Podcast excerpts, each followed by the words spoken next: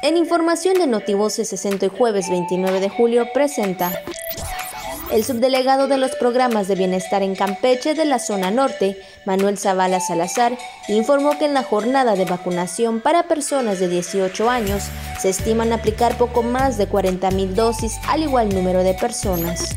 El regreso a las aulas se realizará con base en una estrategia nacional integral en la que participan los gobiernos de las 32 entidades del país, los sindicatos del sector, asociaciones de madres y padres de familia, entre otros, reiteró la Secretaría de Educación Pública.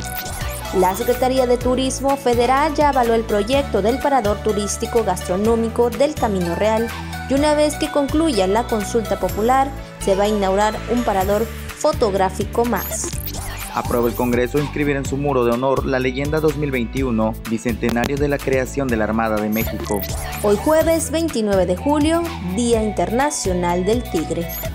Notivoces 60.